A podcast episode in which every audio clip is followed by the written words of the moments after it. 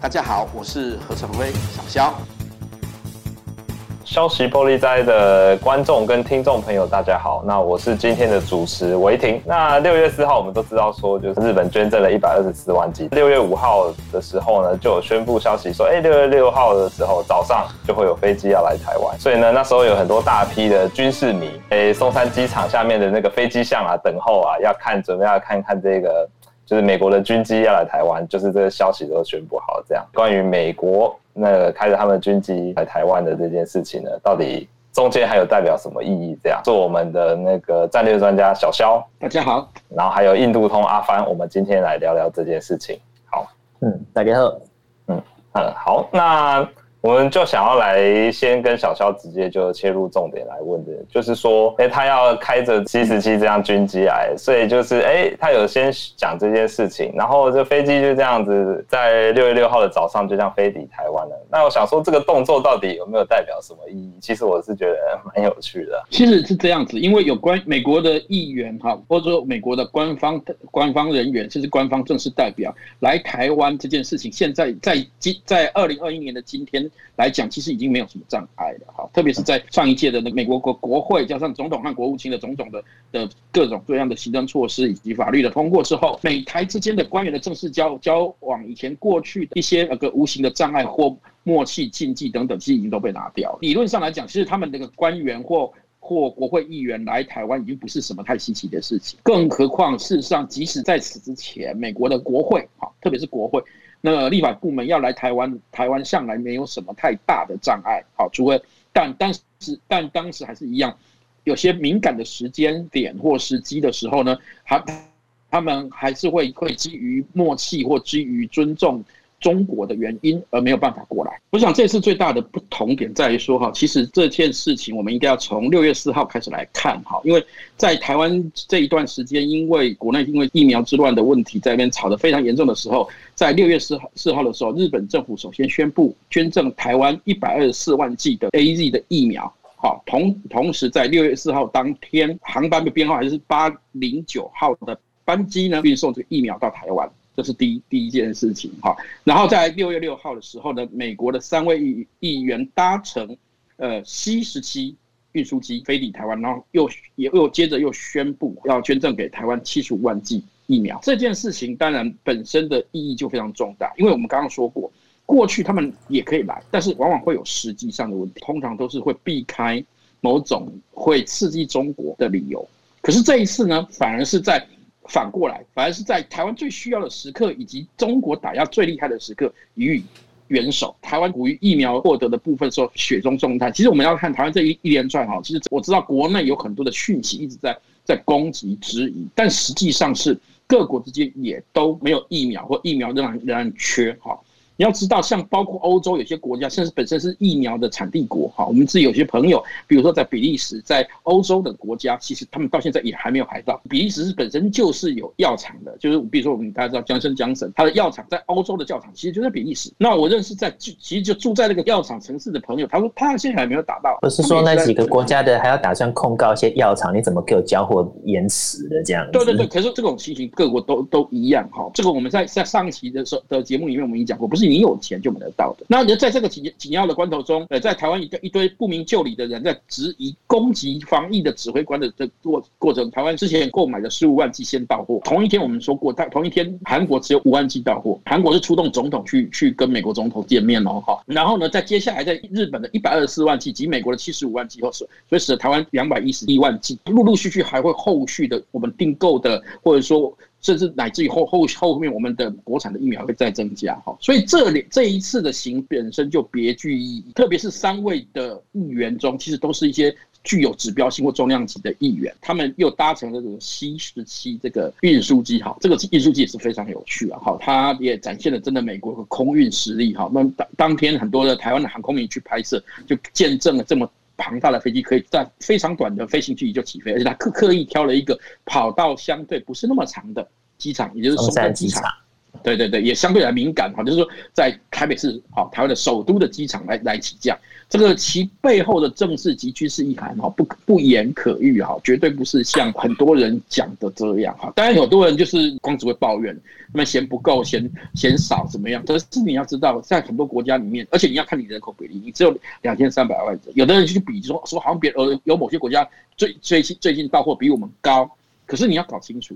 大比我们高的国家人口都比我们多，而且人家染疫的比例也比我们高。无论从疫情的严重度或或者是他们的需求度来讲，都比我们更高的情形底下，这样的抱怨或这样的指责实在是没有道理的。哈，我们这个还是必须这样讲。但我们更乐见的是说，这一次的行动中有很多的政治军事意涵，哈，非常多让值得让我们关注的地方，哈。那当然，中国在中国那边反应也是非常有趣的，他们他们的静默或他们的他们的相对退缩的表现，也让他们国内。引起了一个小小的风波，就那个小粉红、小战狼们回头去批自己的政府，这也是非常有趣的一个现象。嗯，比如说什么之前说军机落地时就是什么台海开战日这样子，结果对对对，怎么怎么突然就没事的这样子？对，而且他们甚至还去截哈他们的那个最有名的接盘侠胡锡进曾经写写过这段话，就是说飞机只要降落台湾，他们就要把它打下。那结果事实上当天飞机直飞台湾，就像刚刚我已经讲的，宣事前宣布还直飞台湾，然后三个小时后就离开。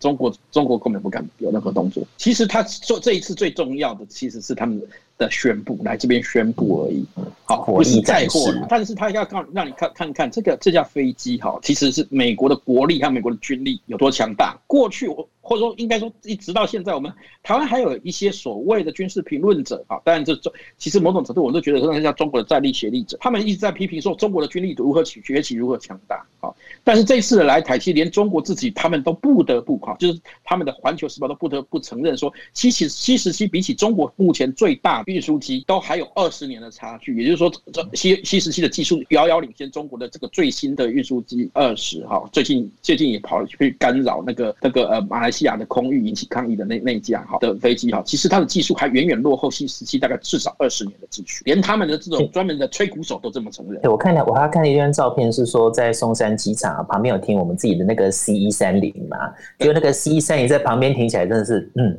这很像纸飞机的感觉。对，为什么呢？因为这架飞机的的载重量可以起飞起飞的重量，可以可以载载重的货运量啊。就高达七十点点五吨，C 幺三零哈，大概只有三分之一，二十几吨，二十二吨左右左右了哈，所以你就只可以知道那个差距有多大，三倍大。比较有趣的是，我可以跟各位说，就是说，其实 C 十七还不是美国最大的哇运输机，美国还有一个 C 五 C 五 A 哈，C 五银河式运运输机，它是属于他们战略运输层级的，载重量高达一百二十二吨，好像也还不是它那个航程最。最最长的嘛，就是续航力最强的，好像还不是。因为七十七的七七是七十七是他们最新的运输机之一。它这家在在这家运输机有一个很特殊的一点，就是说美国过去把运输哈。也分成战略和战术两个层次，像台湾所采购的 C 幺三零就属于战术层级。战术层级的好处就是说，在一些野战机场它也可以起飞。战略的层级的运输就是说，它载重量很大，可是它比较在设备比较完善、跑道比较长、特别规格的跑道的的那个机场才能起这样。过去是用这样的分的，所以 C 五 A 就负责战略，那 C 幺三零就战术，好，包括野战。那 C 十七的出现是打破了这个疆界，就是说过去战略和战术截然划分的这这个这个部分被他们。被他们整个一统，好，就是说我既可以做战略运输，也可以做战术运输，所以它就达到一个平衡点。它它虽然不是最重的，可是它可以在跑道条件不是那么好的机场，而且团场的距离就可以起降。好，包括各位知道，它其实引擎有一个特殊的设计，就是它透过它那个那个反向推力的方式，让飞让飞机的引擎有反向推力，所以从而使它降落的距离缩短，那它起飞的距离也也可以拉短。所以这一次的访问，有一些军事迷。台湾的军事迷就拍到它起飞的的距离非常短，就就爬升拉起来。那当时大家都非常惊讶，这么大的飞机近近乎垂直升降的感觉。大家很多人就开玩笑说：“哦，好像垂直升降没有，其实那是等短场起降。”对，那个它这个是这个的技术能力也只有美国做得到，而且美国不但这个重要是它不但技术指标好，而且美国这个军机已经在美国服役，哈，在美国已经列装了，大概这一款它就有两百多架，美国空军就所属的就两百三十几架，哈。那附带一提，其实。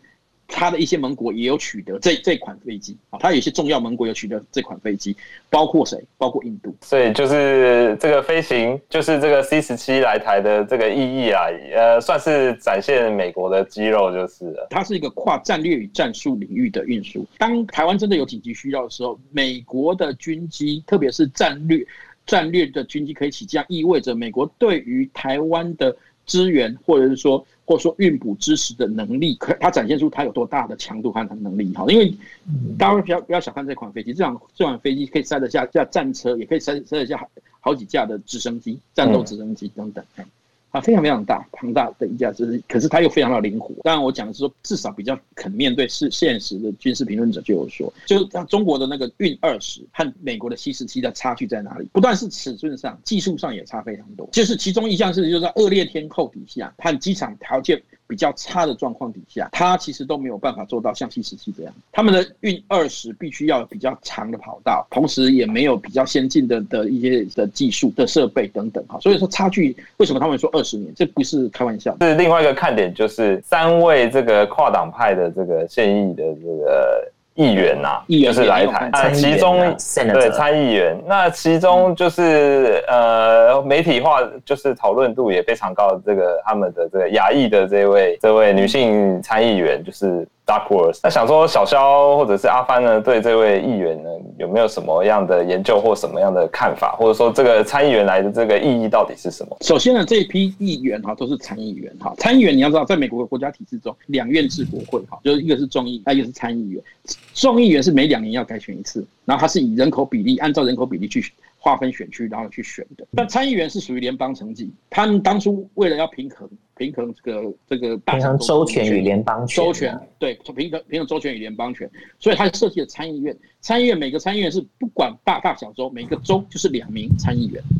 那所以他从代表性来看，我就是一些大州他有很多的众议员，可是参议员无论怎么样，他就是两名。所以参议员的的民意基础当然比较比较高，也比较大，比较范围也比较大。那另外一个呢，参议员是六每六年选一次，每六年改选其中的三分之一，所以它相对来讲，它是众议员最不一样的地方，它相对来讲比较稳定。那稳定的目的就是要在推动联邦事务上和法律上的制定上面来来讲是比较稳定的。熟悉的美国国会运作实务，我们都知道，其实最有权力的。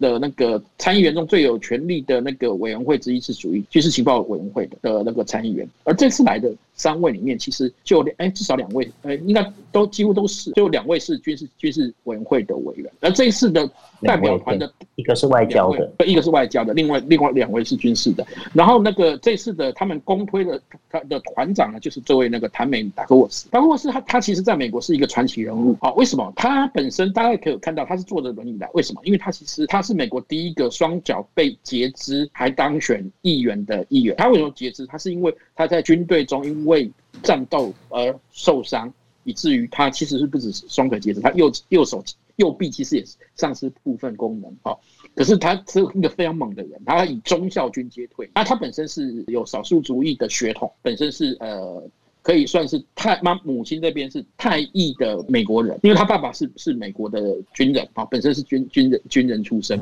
然后他他妈妈是泰国裔呃泰国人，而且达克沃斯其实就是泰国出曼谷出生的，好，所以他其实。他当初，因为他是在美，他他的故事相相当励志，因为他他虽然失去双双腿，可是他后来还是勇敢的复健起来，而且后来他投身政治，然后当到当上参议员，好，而且他在参他他他那个参议员还是在那个州是他是第一个打败他们原来是共和党的那个区共和党的议员参议员被他打败，而且他是以战争英雄的那种形象出身的，嗯，好。而且五十岁生了第一胎这样子。对，另外一个另外一个就是他用用试管婴儿的方式，哈，他他他是五十岁，而且是他是创下说美国参议员还还怀孕生子的一个一个记录，哈，这个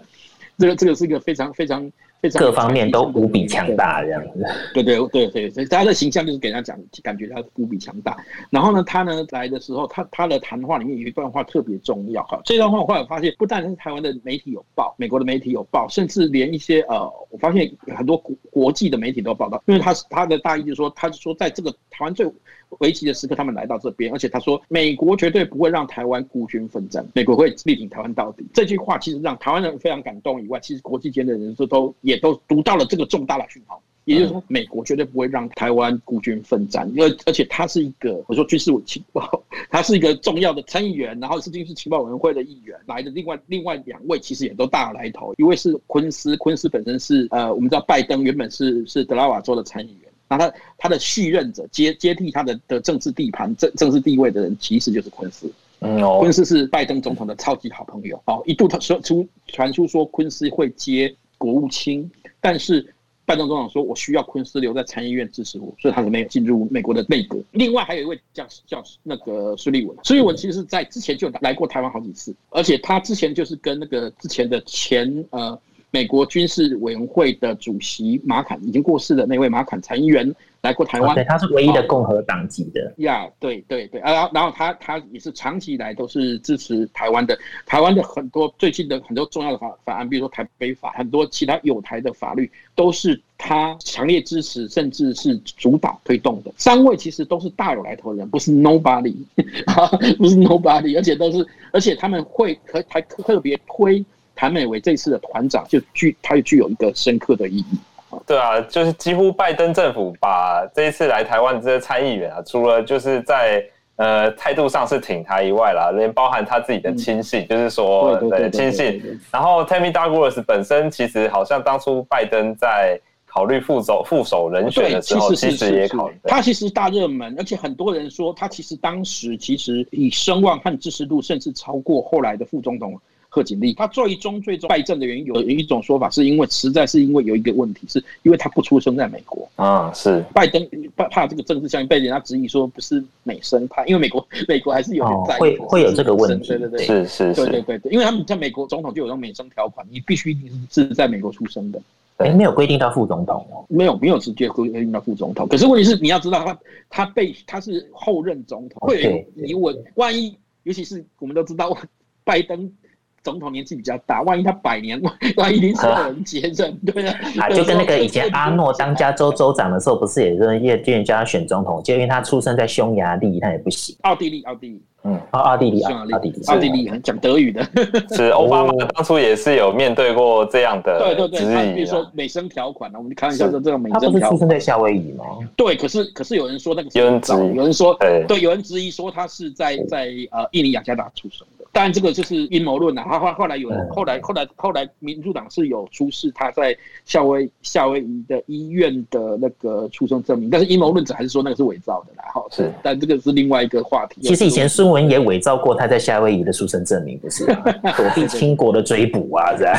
对对对对对对对对，基本上他孙文后来有那个美国国籍，好，这个这个另外再讲。好，OK，好，我要讲的是说，其实我们可以看到这个，就是说这些这些人，其实这尤其像这一次的这个代表团团长本身有非常重大的意义，而且他自己说他非常想要来台湾，因为我们刚好讲说他。他的母系那边有华有有那个是泰国人，可是其实也有华裔的血统。他母亲的家家族呢，其实是当时为了因为中国见证之后，就从中中国的潮州逃到那个呃泰国，最后最后又规划成泰国人。其其实这个要补充一下，就是说广东潮州丢纠结所在哈，其实它跟我们台湾人来说哦，说近不算近，可是说远不算远。那其实对我们来说，在文化上是很有亲近性的，因为其实有一些。有一些丢九威哈，其实跟台语是可以通，听得懂。而且潮州这个城市很妙的事情是说，它以前它在清末的时期哦，是一个蛮繁华的口岸，就是港口，有点像给人港这样做行李探多少几年。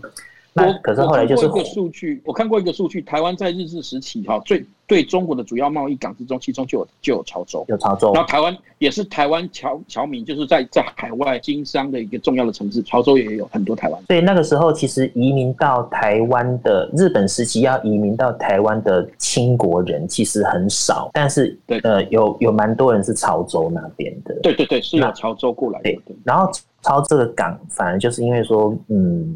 后来是红军的关系吧，反正国共内战的那个期间，他那个那个整个就被打乱，所以他后来就是一直整个经济都拉衰拉衰的皮，然后很多人就被地位被取代，他本来是一个重要的侨乡，然后只能到跑出出出南洋，所以说当时像大库他们的他们这一家的人，所以他的母系这边会从潮州招楼去泰国，就是那时候叫暹罗了哈。其实这个是非常历史的必然这样子。对对对，我好奇啊，嗯，是我好奇，就是说像大库是这种。呃，出生啦，因为他几乎大概除了爸爸，爸爸是美裔嘛，爸爸妈妈在曼谷认识。嗯、那像这么呃，就是亚裔出身的，那到美国，他究竟让他翻身的这个关键到底是是什么因素？呃，以他来讲，他认为说，因为其实他他的家庭并不好，好，虽然是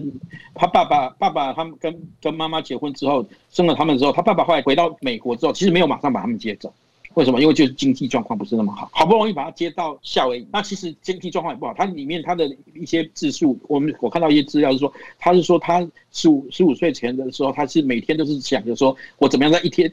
今天之内可以赚赚一块美金，这样好好让我明天的餐费有着落。好，所以他的他家境相当贫困，因为就是说，其实他们的经济状状况并不宽裕。那在这个状况下呢，他的教育，他的他的呃生活里面都其实都受到很多的，比如说。公立系统教育的援助啊，哈，比如说拿奖学金、奖助金，还有一些呃，比如说那个免费的营养午餐和营养早餐的资源下，他才才有办法成长。那在这个情形下，他也知道说，在当时的状况，他是要阶级阶级翻身的时候，他其实就就走了一个很多美国比较低阶层，或是 或者是说那个呃外来族裔族裔最容易走的一条路，就是走从军。他当时就是从从从军。那他说从军也让他可以看到。这个世界，而且为什么他很从小就很想很很向往从军？因为因为他知道很清楚，就是说，呃，在美军中，好，美军是这样，任人唯才，他不在乎你的主意，不在乎你的出身，然后看的是实力原则，看你的是你的你的能力，好，所以他也是在这个这个过程中，他他后来的教育其实也都是在在这个军方的支持之下，好，而且他后来当了美国美军的飞行员。好，他其实当美国陆军的飞行员，开直升机的哈，他那当了呃，从进军如果从进飞行学校算起，大概十二到飞机被提过在十二年，当到陆军中校，所以这个就是一个，而且他还是开黑鹰直升机耶。对对对对对，他啊，他后来是在战场的时候被被人家用那个呃榴弹炮，那个榴弹，呃，那个就是那个我们说 RPG 啦，哈，嗯嗯，RPG 打打下来，打下来，他他当然后来他他让那飞机就可以紧急迫降，他尽力把迫降，所以他他被救出来的时候，其实。大家认为他以为他活不了了，啊，可是可是他以他强大的生命力活活过来这样子，然后他一开始还有点自责，觉得他把事情搞砸，害他的同伴受伤。然后直到他到了那个医院的时候，遇到他同架直升机的的伙伴，然后他他就跟他伙伴就有点抱歉啊，诉说他觉得这个自责。就他伙伴说：“你在想什么？你已经做到最好了，你你你把飞机。”安全至至少把飞机安全降落，让我们还有生还的机会啊！所以他其实也因为这样得到鼓舞。听说了，他在这这他在受受伤这段时间里面，他他把那个军人誓词一直都挂在病院的门口，甚至天花板上面。那他说他所有的他的力量来源，他就是念的他念那个军人誓词，美美军的军人誓词。而且他这样的用意是，他不希望被人家可怜，他不想被人家可怜，他想要让人家知道说，躺在这边的是一个勇敢战战斗的战士，而不是一个要被人家可怜的对象。我相信这次的事件就是，呃，像美国军机做大动作的派的 C C 十七的军机来台，那还有这个。三位就是这挺台拜登的亲信，还有这么坚定的那个，就是挺台态度这么坚定的 Dark Horse 议员，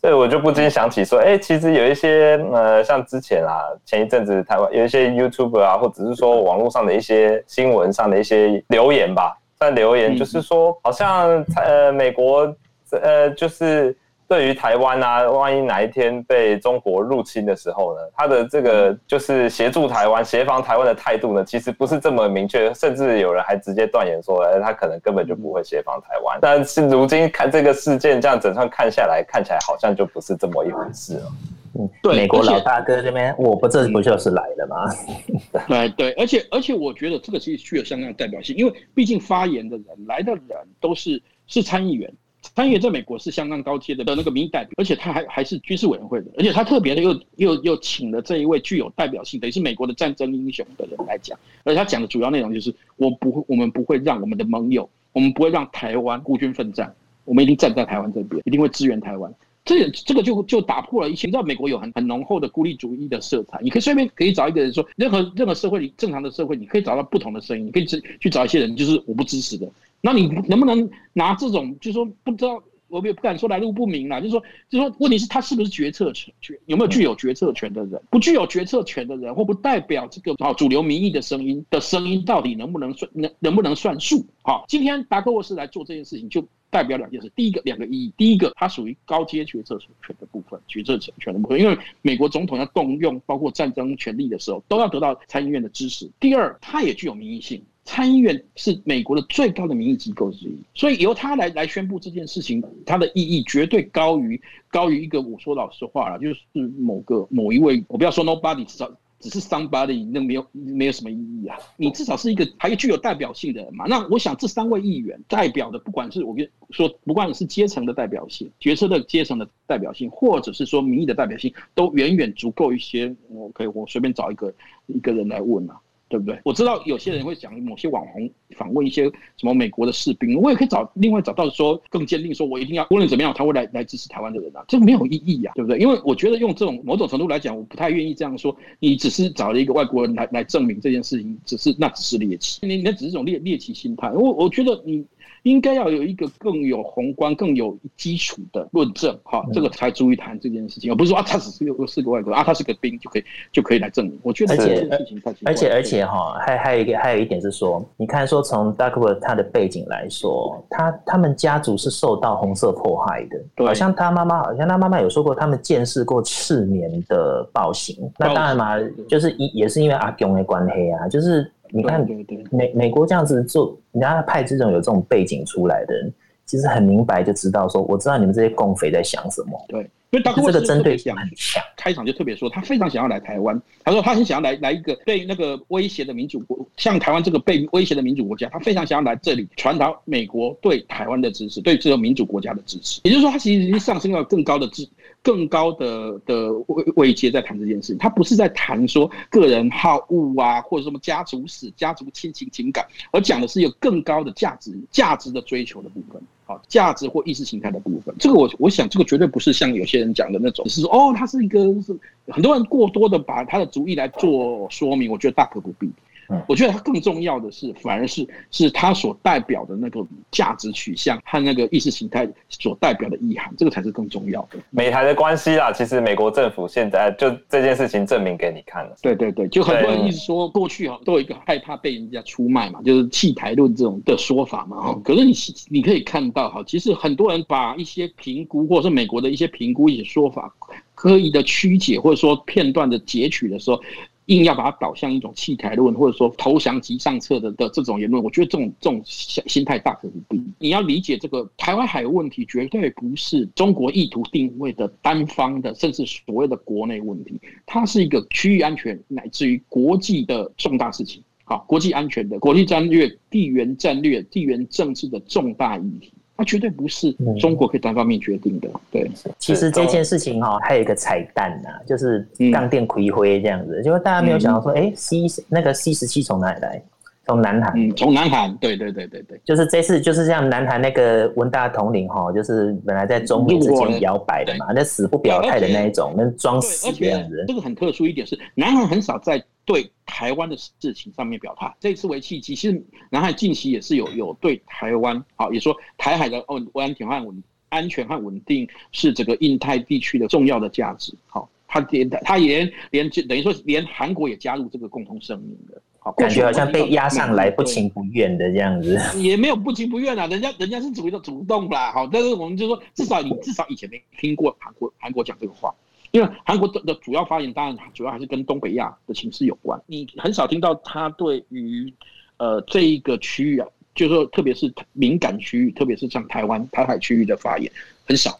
好，很少，坦白说非常少，但是这个明确的，而且里面是有提台湾两个字的这种声明是很少见的。所以呢，我相信啦，就是美国跟台湾的关系啦，或许在之后还会有很多就是类似这样的事件啦，可以会发生到，就可以让我们就是来观察到底美台关系的稳固呢。就是有有有有，其实其实我这边谈一个部分，就是其实我们最近应该有看到另外一个新闻，就是说除了在在此之后，接下来连美国的国务卿也说是该要来谈一下台美之间的贸易协定。好好，就是我们已经等了几十年的这个台美之间的 TIFTA，看起来好像又露出曙光，好，有可能又要要来谈了。这件事情其实都是一个呃。我觉得其实对我们来讲都是一个台湾要接下来要面对的，值得鼓舞，但是也是台湾要要好好准备应对的一个一个挑战的课题。因为这种合作之间，但是大家都有必须要互相协调的地方啦。欸、说到这个合作呢，你今天不是另外一个好消息嘛？嗯、就是高端这个解盲成功嘛？老实说啊，这也是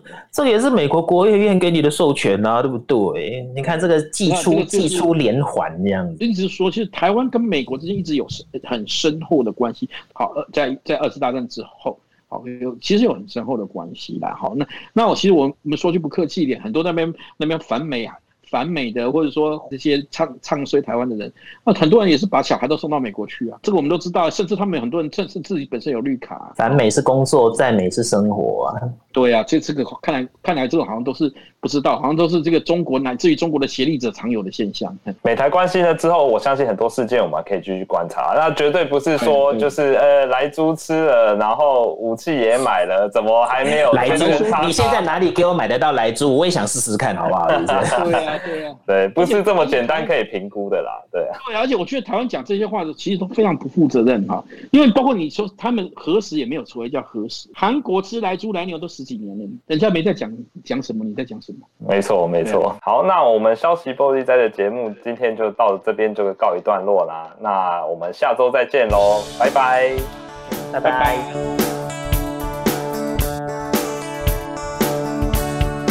如果喜欢我们的影片，记记得帮我们按赞、分享、订阅、开启小铃铛哦。